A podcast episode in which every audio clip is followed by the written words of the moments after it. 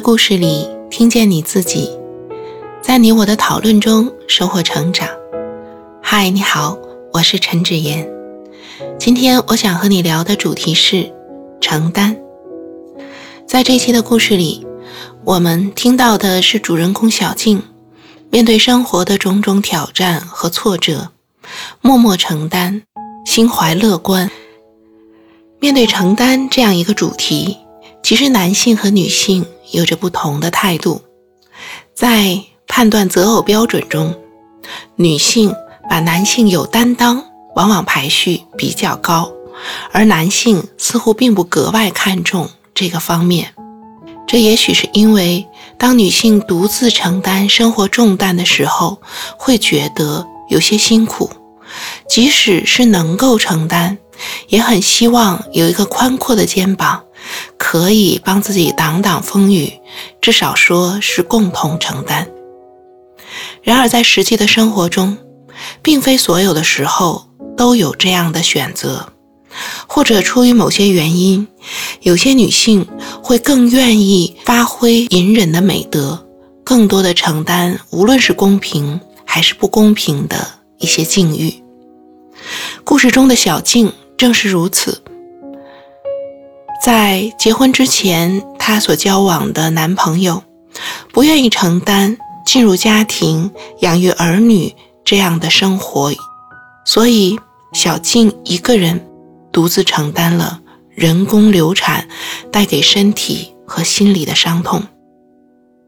这种伤痛常常被人忽视，甚至被本人所忽视。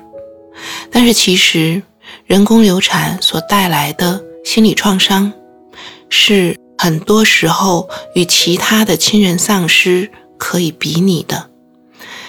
往往这种无法消化的情绪创伤，也会带来更长的康复过程。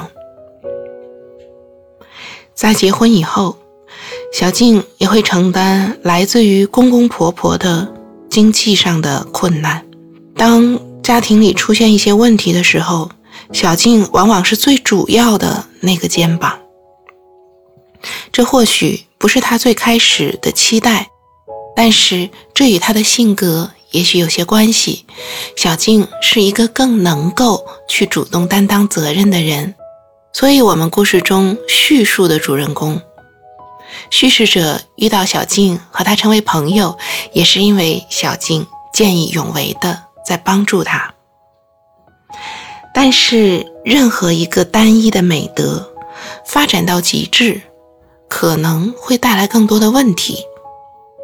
面对承担这个主题，我们的选择并非只有一个人默默承担，有些情况我们独自承担，有些情况我们选择共同承担，还有些情况。我们可以选择拒绝承担。面对承担，人的选择其实是多样的，但是有时候人会希望为了追求更有美德，导致自己过多的承担。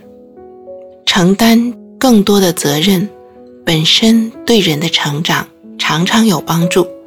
我们看到小静在生活的很多挑战中受到了锻炼。她越来越有能力去赚钱，去解决困难，而且似乎她和她老公的合作也越来越好。所以，面对即使是疫情这样更大的压力，小静也有信心去面对未来生活的重担。这是一个持续时间比较长的故事，我们看到小静。从婚前到婚后，到困难来临、困难消失，这样一个不知不觉许多事情、许多时光流过的故事。当我们选择撑住，面对眼前的困难的时候，时间会不知不觉地流逝过去，有一些困难会慢慢的变迁，我们的能力和机会。也会慢慢的变迁，所以有一些当时觉得几乎压倒一切、看不到光明的时刻，就像疫情发生之后，小静面临着多重困难的时刻，经过一个人坚持和乐观的态度，也会慢慢的走过困难，走向顺利。这就是我对这一期故事的想法。不知道你怎么看待小静的处境？你是否觉得小静所承担的太多呢？如果你是她，你是否会对某些事情拒绝承担呢？